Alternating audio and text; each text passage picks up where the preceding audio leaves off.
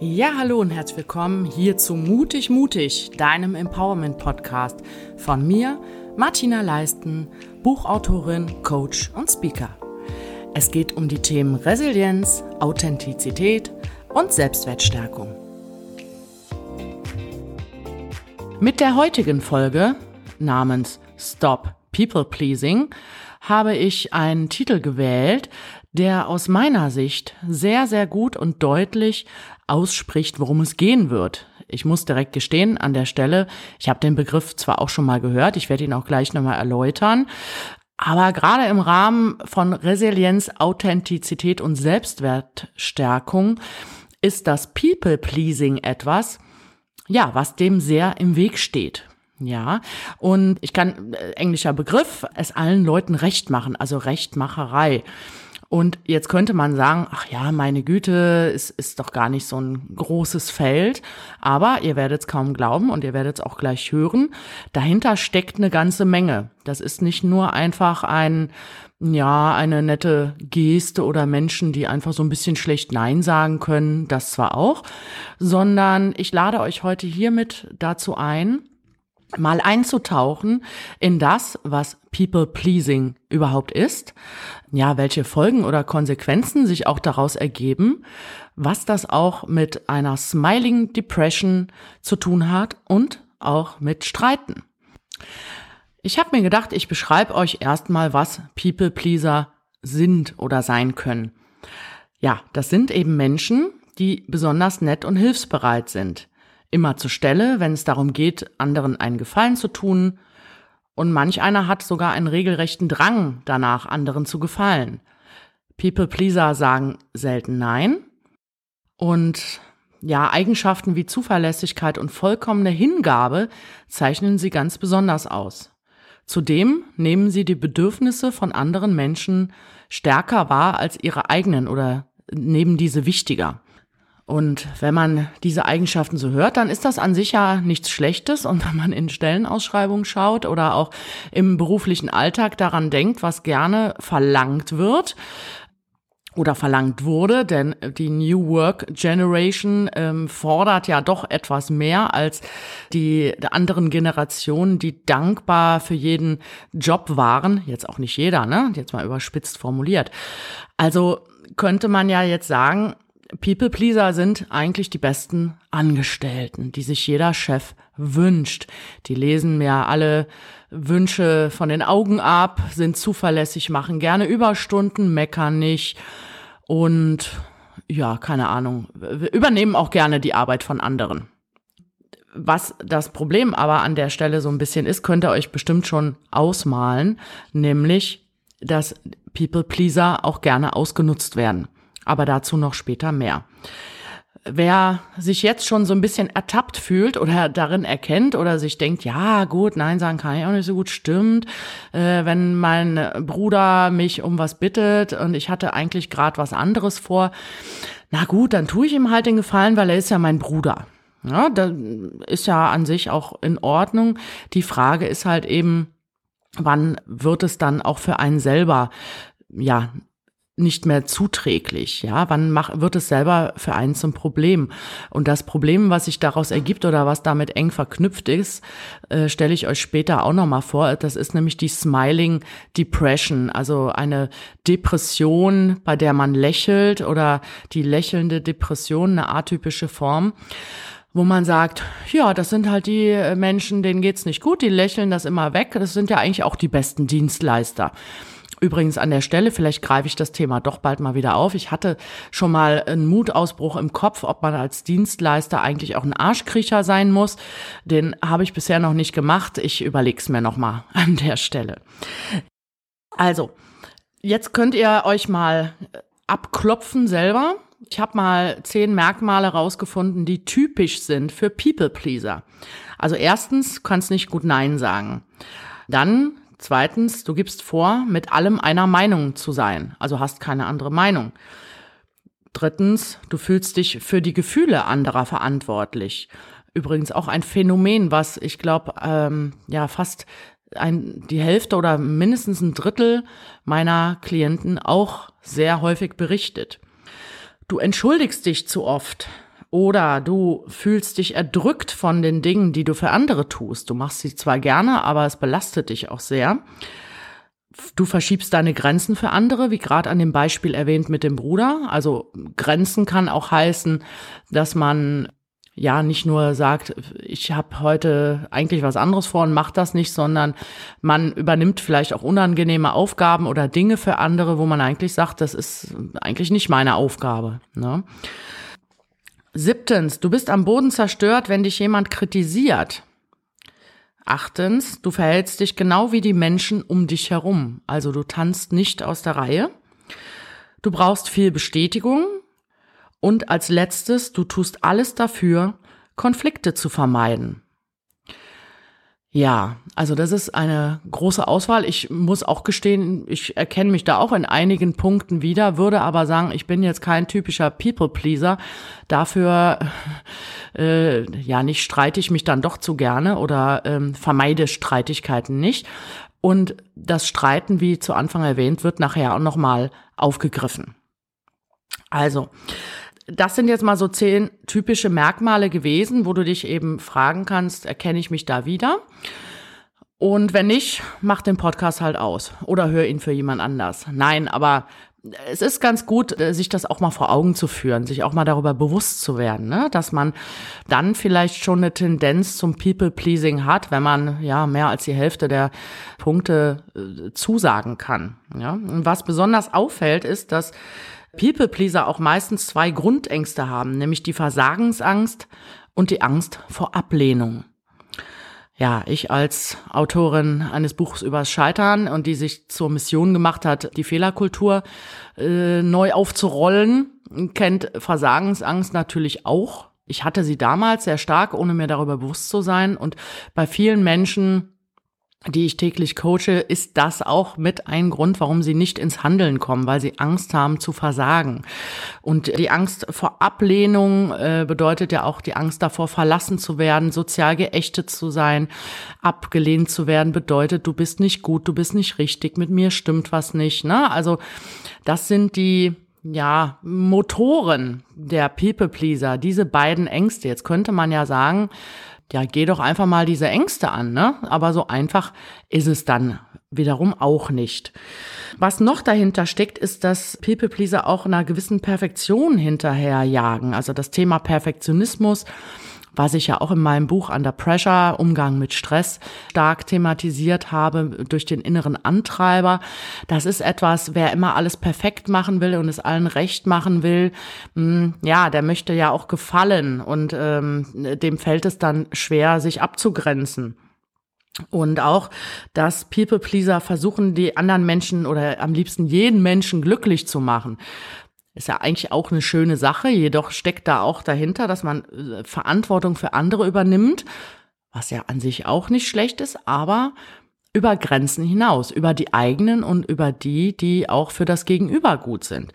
Denn ähm, das sind auch häufig Themen in meinen Coachings, dass ja äh, lange Dinge mit sich herumgeschleppt werden im Leben, dass Kinder teilweise natürlich auch viel zu früh in Verantwortung gezogen wurden in ihrem Leben und es dadurch gewohnt sind, sich um alles kümmern zu müssen, ähm, ist dann in der Phase nicht nur blöd gewesen, sondern nachher auch nachteilig, ne? Weil man dann immer denkt oder auch bei Kollegen, ja, wenn ich der Kollegin jetzt, ähm, wenn ich die jetzt frage oder um Hilfe bitte, dann belaste ich sie. Aber ich will doch eigentlich, dass es ihr gut geht und deswegen kann ich sie doch jetzt nicht nerven, ob sie mich unterstützt.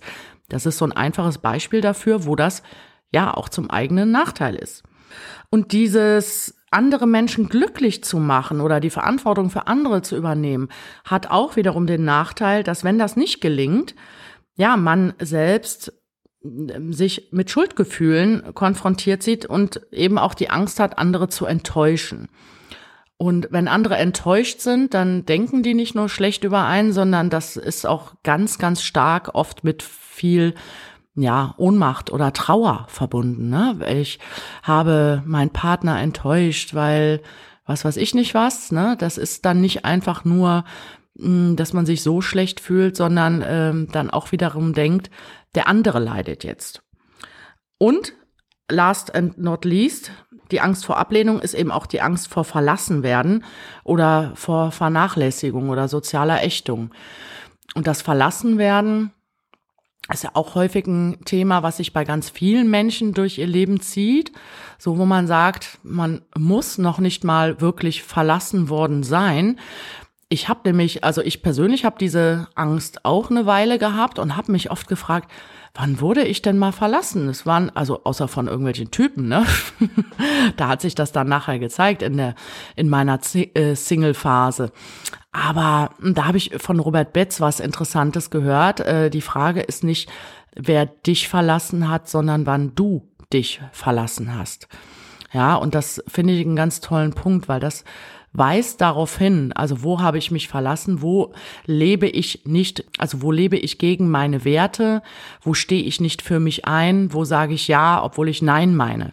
Das kann auch mit verlassen werden in Zusammenhang gebracht werden. Und das ist natürlich auch verständlich eine große Angst von Menschen, die es allen recht machen wollen und die allen gefallen wollen. Ja, was sind Probleme, die sich durch People-Pleasing zeigen, wie ich äh, gerade eben schon angedeutet habe, dass natürlich das ausgenutzt werden. Aber gibt es auch noch ein paar andere Punkte. Nämlich People-Pleaser leben auch häufig ja, in toxischen Beziehungen oder in narzisstischen Beziehungen. Also in einer Beziehung mit einem Narzissten zu sein, der durch die Bestätigung des anderen lebt äh, und äh, dadurch, dass People-Pleaser ja auch viele Konflikte vermeiden, ergibt sich so eine Symbiose, die wirklich nicht gut ist. Und ähm, ja, da geht es nicht nur darum, ausgebeutet zu werden, sondern einfach klein gehalten zu werden, keine erfüllte Beziehung zu haben, Wünsche versagt zu bekommen, etc. Ne? Und diese, diese Beziehungen, das können natürlich auch Beziehungen auf der Arbeit sein. Also äh, allein schon in welcher Art von Beschäftigungsverhältnis befinde ich mich, ja? Äh, Habe ich eine ordentliche Regelung in meinen Vertrag, kriege ich den Lohn, den ich haben will, ähm, ne? Arbeitsstunden etc., wie ich gerade eben gesagt habe. Es ist, man ist natürlich ein perfekter Arbeitnehmer, auch als People-Pleaser. Ein weiteres Problem, womit ja Menschen, die People-Pleaser sind, ist Stress. Ja, also man kann sich das auch gut vorstellen, wenn man anderen immer einen Gefallen tut und ja, ich habe heute Zeit und da klar helfe ich dir und ich komme und ach, du willst heute ausgehen? Ja, natürlich, ich habe zwar eigentlich keine Lust, aber ich mach's trotzdem. Also das ist ja eigentlich ziemlich einfach auch zu sehen, dass das zu Stress führen kann, aber eben auch zu Depressionen. Und da leite ich nachher über, nämlich zur Smiling Depression oder allgemein auch Depression.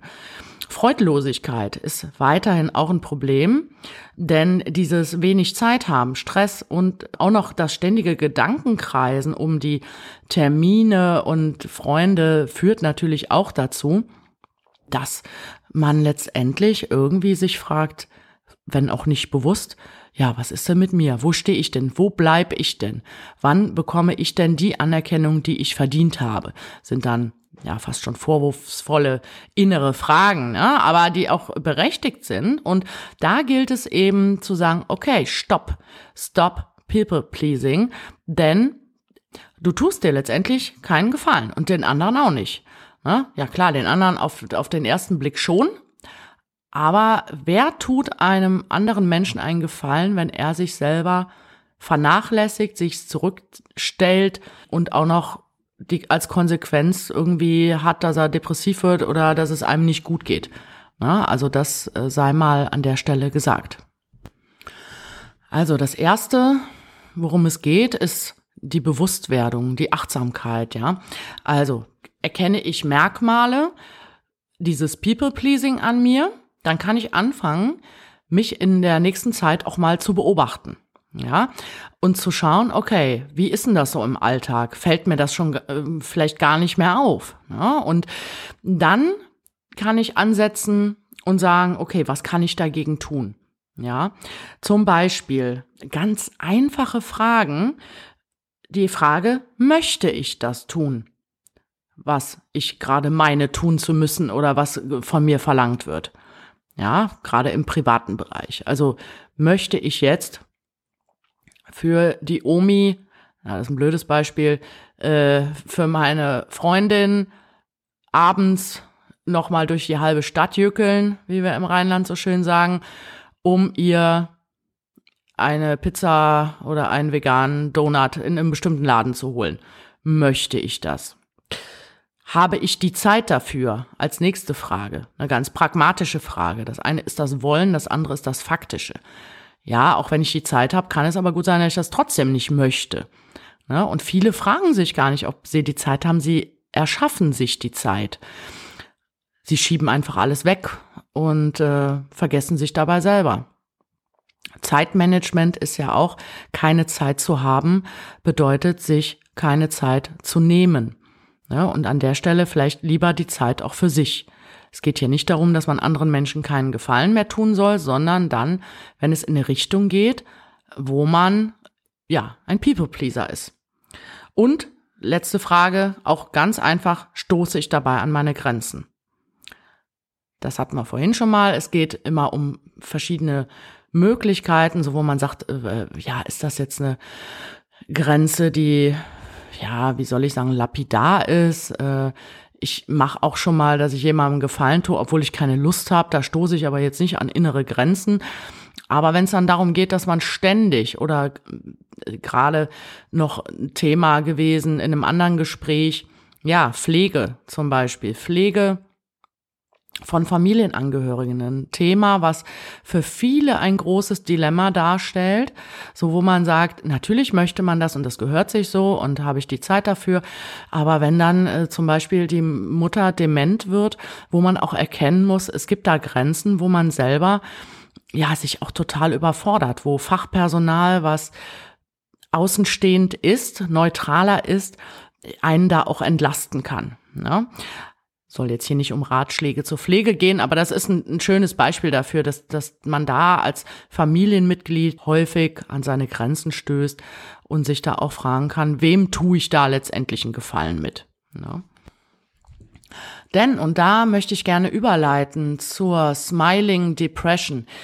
Die Folgen sind eben neben dem in toxischen Beziehungen stehen, unter Stress stehen, ja, depressive Verstimmung zu haben und ich fand die Smiling Depression jetzt sehr, sehr beispielhaft für People Pleaser.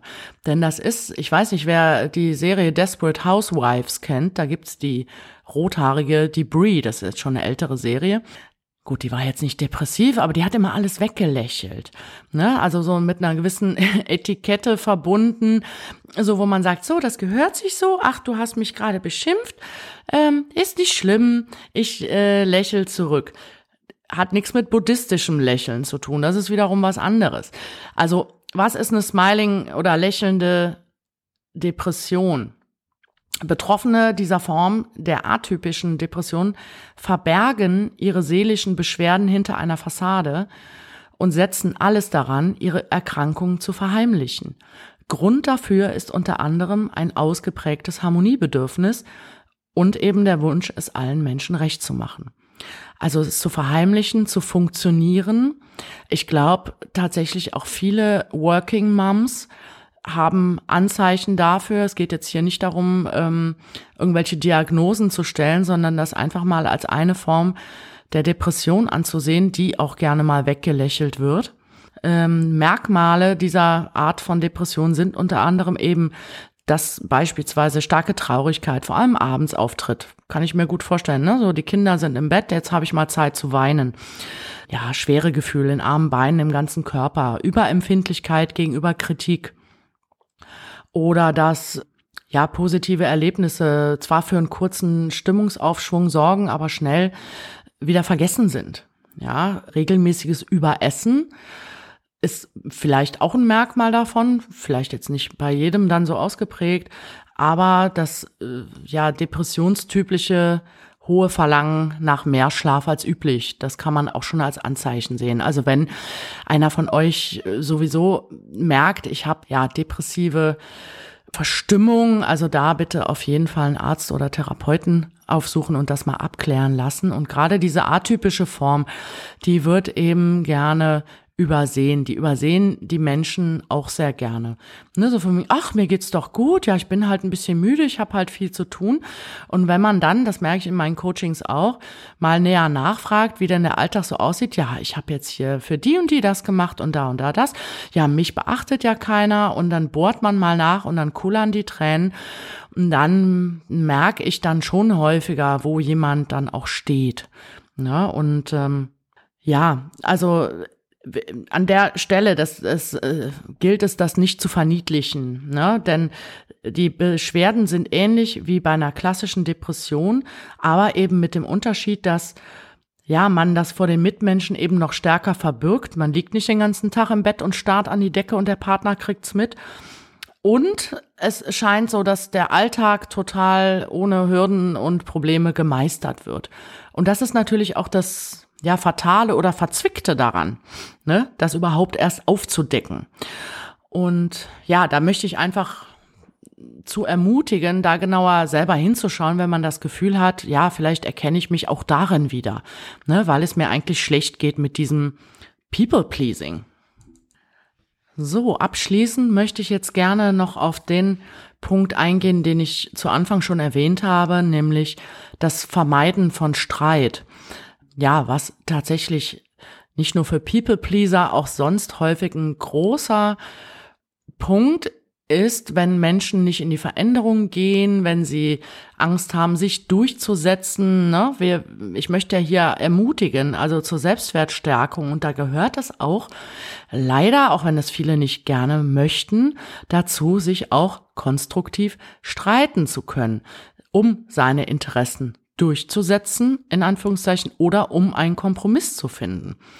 Ne? Denn wer Angst hat, etwas zu sagen oder anzuecken oder dass er dann verlassen, verächtet, ähm, gemieden wird, ja, der kommt für sich nicht weit und verleugnet sich selbst. Also, wie streitet man denn richtig oder wie nicht? Ne, das ist ja ein Thema für sich, das äh, tippe ich heute aber nur an. Vielleicht gehe ich noch mal in einer anderen Folge intensiver drauf ein. Also kämpferisch, dem Rückzug nah oder nachgiebig sind die Formen, mit denen man nicht so gut weiterkommt im Streit. Ne? Also kämpferisch, die Hörner aufgesetzt, dem Rückzug nah bedeutet, oh, wenn du äh, das jetzt sagst, verlasse ich dich vielleicht, ne? Oder dann verschwinde ich. Oder ich ziehe mich in mich zurück und nicke einfach nur, obwohl ich was anderes denke. Das ist auch ein Rückzug. Und das ein zu nachgiebige ist, ja, ja, du hast recht, du hast ja vollkommen recht und ähm, stimmt. Gut, dass du sagst, wie blöd ich bin. Ne? Also das brauchst auch nicht. Denn was sind Strategien für einen gesunden Streit? Es fängt schon dabei an, dass man statt ähm, ja wochenlang äh, den Druck äh, im Dampfkessel aufleben zu lassen, man ja vorher mal immer mal ein bisschen Dampf ablässt. Das würde übersetzt bedeuten, lieber kleinere Diskussionen zu führen, als ähm, ja das große Fass aufzumachen. Das heißt, man bleibt dann auch dran, man spricht häufiger über ein Thema und wenn man merkt, es verbessert sich nicht, dann ähm, ist da eine gewisse Stetigkeit da. Das kostet nämlich auch auf Dauer weniger Kraft. Ganz wichtig beim Streiten wie gesagt, ich bin jetzt hier keine Mediatorin oder äh, Konfliktstrategin, Konfliktexpertin, aber ein paar Sachen weiß man, glaube ich, auch, nämlich Sachlichkeit. Die Probleme sachlich anzusprechen. Das fällt nicht immer leicht. Ich bin selber auch ein emotionaler Typ, äh, gerade hier ähm, wie zum Podcast äh, Wut erwähnt auch schon mal. Also ich ähm, muss nicht lernen, die Wut zu spüren. Ich habe da sehr guten Zugang dazu. Ich darf eher lernen, sie etwas zu zügeln. Jedoch aus meiner Sicht ein Streit, wo keinerlei Emotionen hervorkommt, wenn man sagt, wenn man so in so einem neutralen Ton sagt, ich bin sauer, du hast mich verletzt oder sowas. Also das, das klingt ja auch wie ein Roboter, das, das kauft man ja auch keinem ab. Das ist übrigens das, wo manche auch meiner Klienten ankommen und sich wundern, warum die Message nicht verstanden wurde, weil sie nämlich in der Tonalität fast schon wieder verniedlicht wurde. Ja, also man nimmt sich selber den Wind aus den Segeln, äh, aber man muss jetzt auch nicht in äh, höchsten Tönen schreien, das ist auch klar. Wenn es passiert, shit happens, sag ich, ganz ehrlich. Dann kann man sich entschuldigen, man kann sich auch wieder beruhigen und so weiter. Aber Sachlichkeit sollte im Vordergrund stehen. Und wichtig auch, nicht jede Eigenart oder nicht jedes äh, Problemchen ist es wert, auf die Goldwaage gelegt zu werden. Denn das passiert auch gerne in Streitigkeiten ja, dass man dann anfängt, ja, und du hast doch da und da und ähm, sich dann wirklich an Details festhält, die nichts zur Sache tun. Denn im Fokus sollte einfach die Problematik stehen. Persönliche Angriffe sollten vermieden werden. Es gibt jetzt sogar Stimmen, die sagen, Du-Botschaften sind jetzt doch okay und nicht nur in Ich-Botschaften zu reden. Das ist aber ein anderes Thema. das möchte ich jetzt gar nicht weiter vertiefen. Wichtig ist, glaube ich, einfach Klarheit walten zu lassen. Ja, das zu benennen, worum es geht. Und das ist manchmal gar nicht so leicht, wenn man es nämlich selber nicht weiß. Ja, also sich deswegen auch erstmal bewusst zu werden, worum geht's hier eigentlich. Und auch eine Verhandlungsphase gehört im Streit dazu, denn das ist das, wovor viele Angst haben, dass es keine Verhandlung gibt. Einer entscheidet, es geht nicht um das Einseitige. Klar, irgendwer führt immer und der andere ähm, reagiert. Also das ist meistens schon irgendwie so gegeben, denn sonst wäre es dann gar kein Streit. Also wenn nicht einer irgendwas auf den Tisch legt. Aber Kompromisse sollten eingegangen werden oder gefunden werden, damit beide Seiten zufrieden da rausgehen und ja, empathisch und respektvoll miteinander agieren. Das ist auch wichtig, ne? Auch Verständnis für das Gegenüber zeigen, aber nicht alles hinnehmen. Ne? Denn da kommt der People-Pleaser dann wieder an seine Grenzen, dass er dann sagt, ja, stimmt auch wieder. Ich weiß, dass dir das so wichtig ist. Okay, dann verschieb ich meinen Urlaub. Ne? Das ist nicht konstruktives Streiten. Gut. Ja, also ich hoffe euch einen guten Überblick über das People-Pleasing gegeben zu haben, sich darüber bewusst zu werden, zu sehen, wo kann ich ansetzen, worauf muss ich achten.